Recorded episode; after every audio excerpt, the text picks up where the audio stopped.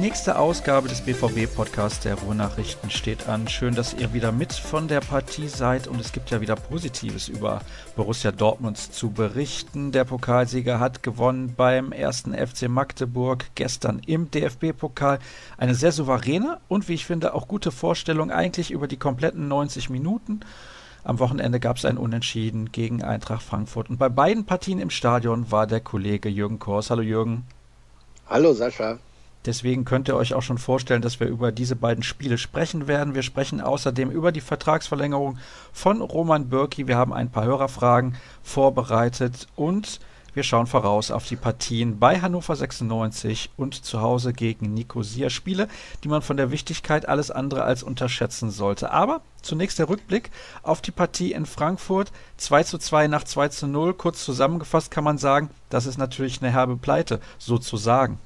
Ja, also alle neutralen Fans, die jetzt irgendwie nicht mit dem BVB vor allem in enger Verbindung stehen, haben ein riesen Fußballspektakel erlebt. Äh, auch die Frankfurter konnten sich gar nicht satt sehen eigentlich an dem Spiel und haben dieses 2 zu 2 und vor allem die 90 Minuten vorher richtig gefeiert. Für den BVB war das 2 zu 2 irgendwie ein Stückchen zu wenig. Ne? Nach dem Rückschlag in Nicosia war das dann auch irgendwie ja, ein, ein wildes Spiel, das der BVB ja so eigentlich gar nicht wollte oder gar nicht will. Und das 2 zu 2 Unentschieden ging am Ende in Ordnung. Beide Mannschaften hätten gewinnen können. Also von daher war das für die neutralen Fans sicherlich toll zuzuschauen. Der BVB konnte eigentlich mit dem einen Punkt auch zufrieden sein, aber die Art und Weise, wie das dann zustande gekommen ist, hat doch ein paar Fragezeichen aufgeworfen. Ich war sehr überrascht, dass er Batra rechts hat spielen lassen und Sokrates im Zentrum. Ich hätte das tatsächlich andersrum ausprobiert, denn in der Vergangenheit hat Sokrates durchaus ja schon Rechtsverteidiger gespielt. Selten bei Borussia Dortmund, aber durchaus auch einige Male bei Werder Bremen in der Vergangenheit seiner persönlichen Karriere. Warum glaubst du, hat sich Peter Bosch für die Variante mit dem Spanier auf der rechten Seite entschieden, weil er vielleicht dann doch ein bisschen ballsicherer ist? Ja, also Sokrates wäre eh gesperrt gewesen in Frankfurt. Ach, ne? Entschuldige ähm, natürlich, ja. Da wäre nichts gegangen, aber Batra hat ja vorher auch schon mal rechts gespielt. Ja, das hat er ihm irgendwie, traut er ihm zu. Ähm, er sieht da auch Stärken von Batra, sicherlich in der Ballbehandlung, Ballverarbeitung etc., vielleicht auch im Vorwärtsgang noch eher. Sokrates, ich glaube, wenn er fit ist und spielberechtigt ist, dann ist er einfach im Zentrum zu wichtig, dann wird man den eher nicht auf die Seite schieben. Finde ich interessant, übrigens blamabel meinerseits, dass ich vergessen habe, dass Sokrates gegen Frankfurt gesperrt war, aber das, das Vergessen war ganz, ganz schnell. Ich finde, Sokrates ist halt im Zentrum in der Spieleröffnung nicht so stark wie Batra. Ich würde immer Batra in der Mitte spielen lassen. Ja, kann man so sehen. Klar, Batra ist der was den Spielaufbau und, und, das Passspiel angeht, vermutlich der stärkste der Innenverteidiger, die der BVB zur Verfügung hat. Allerdings braucht es auch irgendwie viel Spielaufbau über die Außen. Das ist beim BVB ja auch nicht selten der Fall, dass dann der Ball da nach vorne getragen wird. Und von daher sprach auch einiges für Batra da auf dieser Position. Es ist ja irgendwie, ich glaube, jetzt waren es in den 14 Spielen neun verschiedene Abwehrreihen, alles bunt durcheinander. Und am Samstag in Frankfurt fehlten ja wirklich fünf oder sechs nominelle Spieler für die Abwehrreihe, für die Viererkette. Von daher, ja, ist da sicherlich normal, dass da nicht alle Automatismen greifen und dass es dann auch manchmal nicht so souverän aussieht, wie man sich das als BVB-Fan wünschen würde. Glaubst du, es ist wichtig für den BVB, also für die Spieler natürlich, nicht so sehr für das Umfeld, aber für die Spieler, dass die Bayern sich nur zu einem 1 zu 0 am Abend dann beim HSV gemüht haben und man weiter Tabellenführer in der Bundesliga ist? Ja, also wenn man die Tabellenführung dadurch verloren hätte, dass der, der FC Bayern irgendwie hoch in Hamburg gewinnt, dann hätte man das sicherlich zur Kenntnis genommen. Und gut, aber ich glaube, zu diesem Zeitpunkt der Saison so viel auf die anderen zuschauen, das machten die, die Sportler selber, die Mannschaft und das Umfeld vielleicht eher weniger, als das die Fans tun. Das war schon meine Antwort. Ah, das war schon deine Antwort. Ja, ich war mir gerade nicht ganz sicher. Das heißt also, aus deiner Sicht spielt das gar keine Rolle. Ja, was heißt gar keine Rolle? Es ist ja schön, wenn man immer noch Tabellenführer ist. Das ist ja auch eine Bestärkung und eine Belohnung irgendwie. Die Dortmund haben es auch gesagt, wir sind doch immer noch Tabellenführer. Wir haben die Aufregung nicht so ganz verstanden. Der andere Teil der Wahrheit ist natürlich auch, dass man innerhalb einer Woche auf Leipzig und Bayern fünf Punkte abgegeben hat und in der Champions League vor dem Drohnen aussteht. Von daher war dann die die Kritik oder die, äh, die Rückmeldung für diese englische Woche, die nicht so gelungen war, auch nachvollziehbar. Die Spieler haben sich beschwert und die, die Vereinsbosse ja auch, dass die Berichterstattung zu negativ gewesen wäre. Aber klar, wenn man noch Tabellenführer ist, dann äh, gibt einem das nochmal vielleicht ein bisschen Schub und auch ein bisschen, ist es gut fürs Ego. Fandest du, dass die Berichterstattung zu negativ war? Ich persönlich fand das gar nicht so sehr. Also es gab ja irgendwie da verbalgewaltige Aussagen von, von Watzke und Zorg. Ich habe ehrlich gesagt nicht genau verstanden, worauf sie sich im, im Detail bezogen haben, dass da irgendwie von einer von einer großen Krise die Rede wäre oder sowas. Also zumindest für, für meinen Laden, für die Ruhrnachrichten und auch für diverse andere Printmedien kann ich nicht behaupten, dass da jetzt irgendwie viel über den BVB hereingebrochen wäre.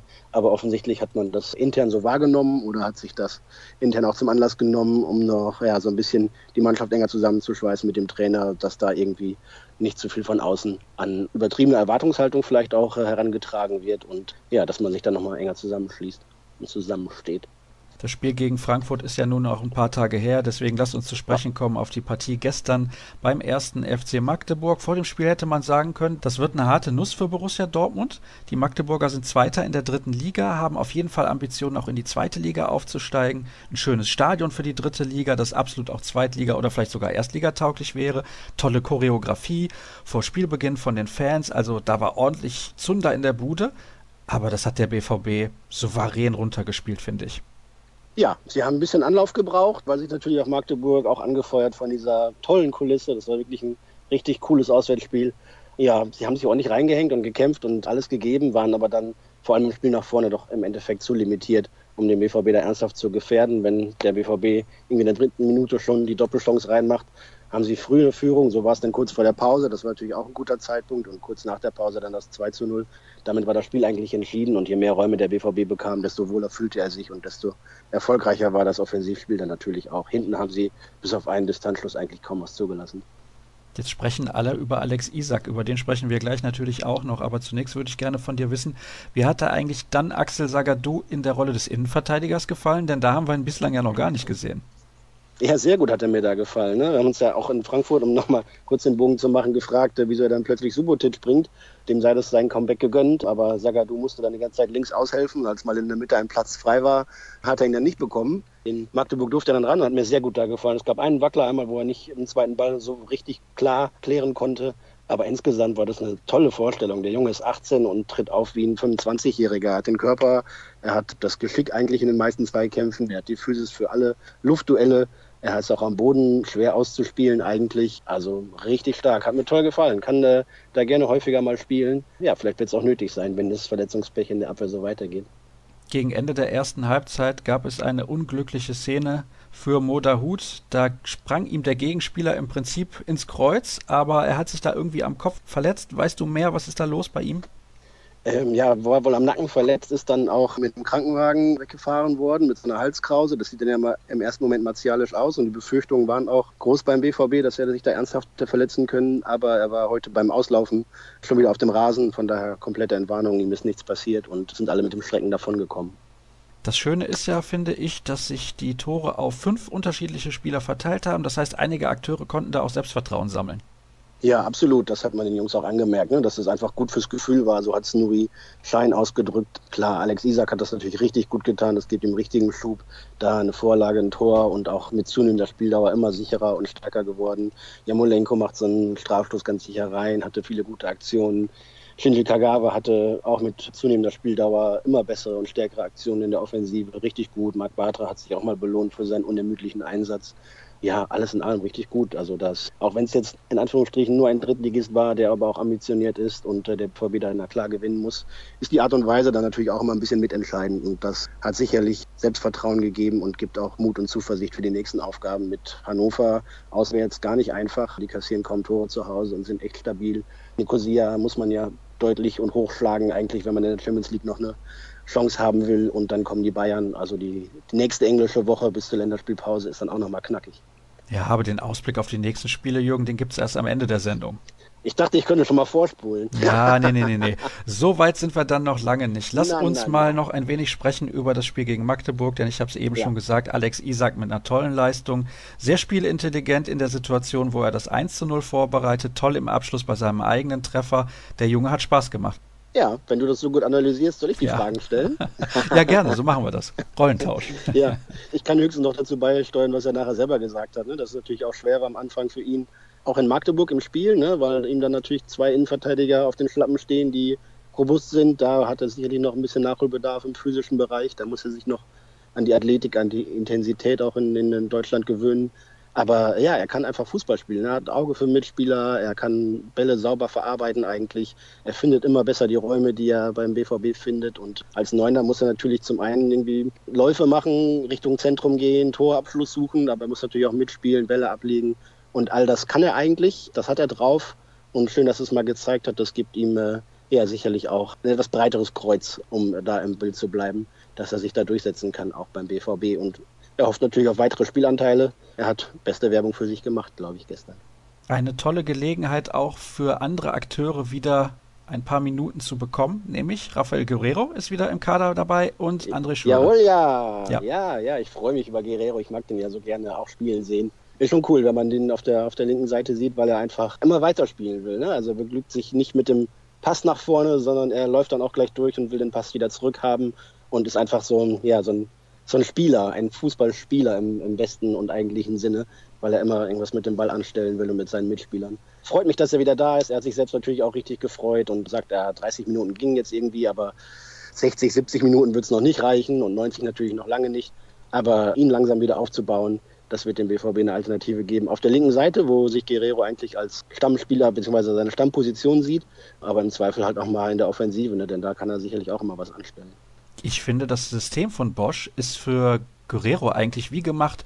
Man verlangt relativ viel von Außenverteidigern, was die technischen Fähigkeiten angeht. Und da ist da Marcel Schmelzer definitiv um einiges voraus. Er kann aber auch in diesem Dreier-Mittelfeld auf der linken Seite spielen. Also da gibt es viele Möglichkeiten für ihn.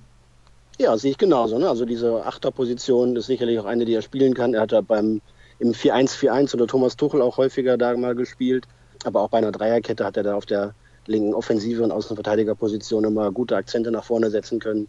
Also den Rafael Guerrero in der Form, als er zum BVB kam, den würden sicherlich alle wieder gerne sehen. Und da ist auch die Vorfreude in der Mannschaft und drumherum groß, dass der junge Mann wieder dabei ist. So, jetzt habe ich gerade kurz noch etwas nachgesehen und fast die nächste Frage vergessen. Aber wir wechseln schon Ein das Thema. Daus. Ja, konzentrier dich. Ja, du musst fokussiert Fokus, bleiben, bitte. Sascha. Fokus. Ja, Fokus. Da fällt mir ein, ich habe vor einigen Jahren mal, ich habe ja mal in Nürnberg gewohnt. Das heißt aber nicht, dass ich Clubfan bin. Aber sagen wir mal so, ich bin da gerne ins Stadion gegangen. Ich erinnere mich an ein Spiel in der Relegation. Ich glaube, es war gegen Energie Cottbus. Da hing in der Kurve so ein Plakat. Konzentriert euch bitte. Passt wie die Faust aufs Auge. Nicht nur auf diese Sendung, sondern natürlich auch auf den ersten FC Nürnberg generell. Aber das soll nicht unser Thema sein. So, jetzt habe ich den Faden wieder gefunden. Es geht um die Vertragsverlängerung von Roman Bürg. Ich habe da zuletzt auch mal mit ein paar Freunden drüber diskutiert und dann kamen da so ein paar Stimmen nach dem Motto, ja, der BVB bräuchte ja unbedingt einen neuen Torhüter. Dann habe ich einfach mal gefragt, wen kann man denn bekommen, der wirklich besser ist als Roman Bürki? Und da waren sie plötzlich alle relativ still. Ja, ich glaube, dass Roman Bürki gar nicht so sehr fußballerisch, sportlich ein größeres Problem hat, sondern er ist einfach noch nicht so richtig im Umfeld und bei den Fans angekommen, glaube ich. Also er hat nicht die, die Reputation, die seinem Spiel eigentlich gerecht wird. Er ist ein richtig guter Torhüter im, im, Strafraum, auch auf der Linie. Er ist überragend, vielleicht sogar mit Manuel Neuer oder kurz nach Manuel Neuer, was das Spiel mit dem Fuß angeht. Da ist er so souverän und das genau wird ja auch eingefordert und verlangt von ihm im System von Trainer Peter Bosch. Richtig gut. Ein Mangel, den ich vielleicht anmerken könnte, wäre, dass er auch immer mal wieder hundertprozentige hält und, und richtige Großchancen vereitelt, ab und zu halt mal so einen Lapsus drin hat. Von daher wäre Kontinuität bei allem, was er halten muss und vielleicht ab und zu mal nur einen darüber hinaus zu halten, wäre vielleicht noch der nächste Schritt, den er machen kann. Wenn man sich als Torhüter einen Fehler erlaubt, dann hat man natürlich gleich immer alle da, die schreien und sagen, was macht der denn da? Ich zitiere nochmal Nuri, weil das Treffen gesagt hat, was weiß ich, ich mache vielleicht 10 oder 15 Fehler im Spiel und keiner redet drüber und Roman macht alle drei Wochen mal einen oder alle vier Wochen mal einen kleinen und da reden dann alle drüber. Das ist natürlich das Los eines Torhüters und sein Schicksal. Böki ist eigentlich selbstbewusst und hat auch genug Zutrauen und kriegt viel Zuspruch innerhalb der Mannschaft und auch vom Management. Das zeichnet jetzt auch sich aus durch diese Vertragsverlängerung und das Vertrauen, das man ihm ausspricht, wird er auch gerechtfertigen. Da gab es ja die Diskussion, ob der BVB dann einen neuen Torhüter holt, wenn Roman Weidenfeller seine Karriere beendet, der eher eine Nummer zwei ist oder ein echter, tatsächlicher Konkurrent auch für die Nummer eins. Und ich glaube, der BVB hat das Signal nach außen gesendet, deutlich, dass man mit Böki als Nummer eins plant wenn dann irgendwie ein anderer richtig guter Torhüter auf dem Markt ist, warum sollte auf der Torhüterposition etwas anderes gelten als bei allen anderen, dass man versucht, zwei gleichwertige Topspieler zu haben. Aber erstmal ist der BVB mit Bürki, glaube ich, sehr gut aufgestellt. Ja, auf der Torhüterposition muss man mit sowas natürlich sehr sensibel umgehen. Das ist ja ganz Ach ja, klar. du bist doch auch ein Handballer oder was? Da hast du doch auch immer irgendwie zwei richtig gute Torhüter. Dann ist mal der eine hat einen Lauf und dann kommt der andere oder sonst wie. Warum muss man die denn in Watte packen? Also die können sich genauso in einen Konkurrenzkampf stellen und dann irgendwie zu sagen, jetzt hat er mal einen Fehler gemacht, das liegt jetzt an dem Druck, den er hat oder sonst was. Das finde ich ein bisschen Hanebüchen. Also und warum brauchen Torhüter brauchen auch nicht nicht mehr oder weniger Spielpraxis als andere? Ich bin da immer für ein offenes Rennen auch durchaus zu haben. Irgendwann muss man sich vielleicht entscheiden, keine Frage. Aber warum das Thema dann, der Torhüter hat jetzt Konkurrenz im eigenen Haus, immer so aufgemacht wird, verstehe ich grundsätzlich nicht. Also jetzt nicht nur auf den BVB bezogen, sondern auch bei anderen Mannschaften. Da spielt halt mal der eine oder mal der andere. Oder warum soll man sich nicht die Wettbewerbe aufteilen? Kann ich alles nachvollziehen, glaube ich. Also hätte ich keine Schwierigkeiten mit. Ja, für dich ist das ja egal. Du musst ja nur drüber schreiben, ne? Ja, klar. Und also ja, aber du weißt es, du hast es ja auch gesagt, die Torhüter-Personalie ist immer eine besondere und spannende. Ich traue Roman Bürki zu, dass er, so wie er sich in Dortmund auch jetzt schon weiterentwickelt hat in den zwei Jahren, seit er da ist, auch noch weiterentwickelt und noch ein bisschen konstanter wird, was die Pflichtaufgaben angeht, die er zu absolvieren hat und auch immer wieder darüber hinaus was Tolles hält und dann wird er sich auch irgendwann in die Herzen der Fans spielen. Und Namen, die ja in Frage kämen, wie beispielsweise Horn, Trapp oder Leno, da ist immer die Frage, die ich eben gestellt habe, sind die wirklich besser als Roman Bürki? Und das möchte ich über einen langen Zeitraum erstmal sehen. Und deswegen glaube ich, diese Entscheidung, die Borussia Dortmund da getroffen hat mit der Vertragsverlängerung, ist für den Moment definitiv die richtige. Ob der in zwei, drei, vier Jahren noch die Nummer eins beim BVB ist, das müssen wir abwarten. Aber ich finde, für den Moment ist das absolut in Ordnung so. Dann kommen wir zu den Hörerfragen und da sind einige mit dabei. An dieser Stelle möchte ich mich ganz besonders bei Malte bedanken, der eine sehr, sehr interessante E-Mail geschrieben hat, die so lange war, dass sie den Rahmen der Sendung gesprengt hätte, was er selber auch eingesehen hat. Aber mhm. ich möchte das mal kurz zusammenfassen. Er hat ein bisschen darüber geschrieben, dass alle so wenig Geduld hätten mit Peter Bosch, denn wenn man mal irgendwie zurückschauen würde, welche Spiele oder vielleicht sogar auch taktischen Glanzleistungen aus der Ära Tuchel wirklich in Erinnerung geblieben sind. Erinnerst du dich an irgendein Spiel? Ja, diverse. Also der BVB hat letztes Jahr die Champions League Gruppe gegen Real Madrid gewonnen zum Beispiel. Ne? Also das, das war schon zweimal richtig gut. Das sind zwei Sachen, die mir direkt herausstechen. Und der Saisonbeginn war ja zum Beispiel auch ähnlich wie jetzt unter Bosch. Ne? Da hat Dortmund vor einem Jahr ja auch irgendwie 6 zu 0 oder was in Warschau gewonnen und dann irgendwie hier nochmal fünf Tore gegen Freiburg geschossen und dann nochmal sieben oder so. Das war ja auch ein reines Torfestival, bevor es dann im vergangenen Jahr im Herbst auch so eine kleine Leistungsdelle gab und eine Reihe von Unentschieden, die dann letztendlich auch alle Ambitionen in der Meisterschaft gekostet haben. Ja, aber da waren schon richtig großartige Spiele dabei. Also das will ich jetzt gar nicht in Abrede stellen. Ja, also er hat da ein paar Sachen aufgelistet. So Spiele, wo man sofort sagt, ja, die haben einen mitgerissen irgendwie. Klar, so ein hoher Sieg gegen Legia Warschau ist eine tolle Sache. Und auch der Gruppensieg mit den Spielen dann gegen Real Madrid, keine Frage. Aber ihm in Erinnerung geblieben ist beispielsweise so ein 4-4 gegen Stuttgart aus der Ära Klopp. Aber ich möchte das nicht allzu sehr vertiefen, denn wie gesagt, das würde mhm. die Sendezeit ein bisschen sprengen. Ja, er aber, fragt aber halt generell. Danke an Malte für die Frage. Ja, sehr, sehr gerne. Er fragt halt generell, warum haben die Leute so wenig Geduld? Denn Bosch hat eine Mannschaft übernommen, die auch ein klein wenig schon wieder im Umbruch war, denn man musste Dembele abgeben, hat Jamolenko geholt, Marco Reus ist lange verletzt, Guerrero fehlt relativ lange, ist jetzt zwar wieder zurück, aber der Trainer muss natürlich auch seine Taktik den Spielern mal erst so richtig einimpfen. Das dauert ja alles ein bisschen. Sind wir da zu schnell zu kritisch? Ja, ich glaube, dass der Anspruch gegenüber Borussia Dortmund schon deutlich gestiegen ist in den vergangenen Jahren. Ich glaube aber auch, dass er in wesentlichen Teilen berechtigt ist, wenn man sich diesen Kader anguckt. Na klar fehlt Marco Reus lange, aber guck dir mal an, was da für andere Spieler im Kader stehen und was die kicken können. Also mit der Qualität, die da Fußballschuhe an den Füßen hat, muss man auch in der Bundesliga ganz weit oben mitspielen. Ich sage nicht, dass man die Bayern wegschießen muss und ich sage auch nicht, dass man unbedingt Meister oder Vizemeister werden muss. Aber so schlechter als Platz drei sollte man mit dieser Mannschaft nicht abschneiden, denke ich. Lars hat auch eine Frage und der würde gerne wissen, war das der Dosenöffner für Isaac oder ist das böse gefragt der passende Gegner für ihn gewesen? ne, hatten wir gestern auch kurz. Äh, es gab ja mal ein Testspiel in Erfurt, wo er, glaube ich, vier Tore geschossen hat ja. bei einem 5 zu 2. Von daher liegt ihm die Region vielleicht schon mal zumindest. Na, also mit ihm dann anders als mit der Gesamtkonstellation darf man sicherlich viel, viel Geduld haben. Klar, der BVB hat irgendwie 10 Millionen Euro ausgegeben für diesen Jungen und da sollte noch mal was zurückkommen. Aber er ist 18 und nicht alle sind mit 18 so weit, dass sie sich dann nahtlos in eine Profifußballmannschaft einfügen können. Gerade was das Physische anbelangt, musste er halt noch einiges nachholen. Ich glaube, dass für ihn wichtig war zu sehen, dass er mitspielen kann, dass er auch dadurch ein bisschen an Anerkennung in der Mannschaft auch gewinnt, dass er nicht nur dabei ist, sondern auch dazugehört irgendwie und, und was, was leisten kann. Und ja, nach so, einem, nach so einem Spiel wie gestern spricht ja nichts dagegen, dass irgendwie in anderen Spielen, wo dann irgendwie das Spiel in der 60. weitgehend entschieden ist, dass er auch nochmal mehr Spielminuten in der Bundesliga bekommt. Klar, also ich, ich gönne ihm das und er hat es auch, also er ist ein tatsächlich ein ruhiger, ganz eigentlich gelassener, aber auch ehrgeiziger Junge. Spricht sehr gut Englisch und hat sich da auch gestern, gestern gut ausgedrückt. Was so ein bisschen anhaftet, das habe ich heute auch nochmal geschrieben. Er ist ja in Schweden und aus Schweden mit der Anpreisung, er sei der neue Slatan da irgendwie gehypt worden. Und das tat dem damals 17-Jährigen natürlich überhaupt nicht gut. Ne? Also damit umzugehen und sich das immer wieder anzuhören, das verkraftet nicht jeder. Und er hat, glaube ich, als er in Dortmund war, ja schon gedacht, er könnte jetzt auch irgendwie tatsächlich direkt in Deutschland in der Bundesliga mitspielen.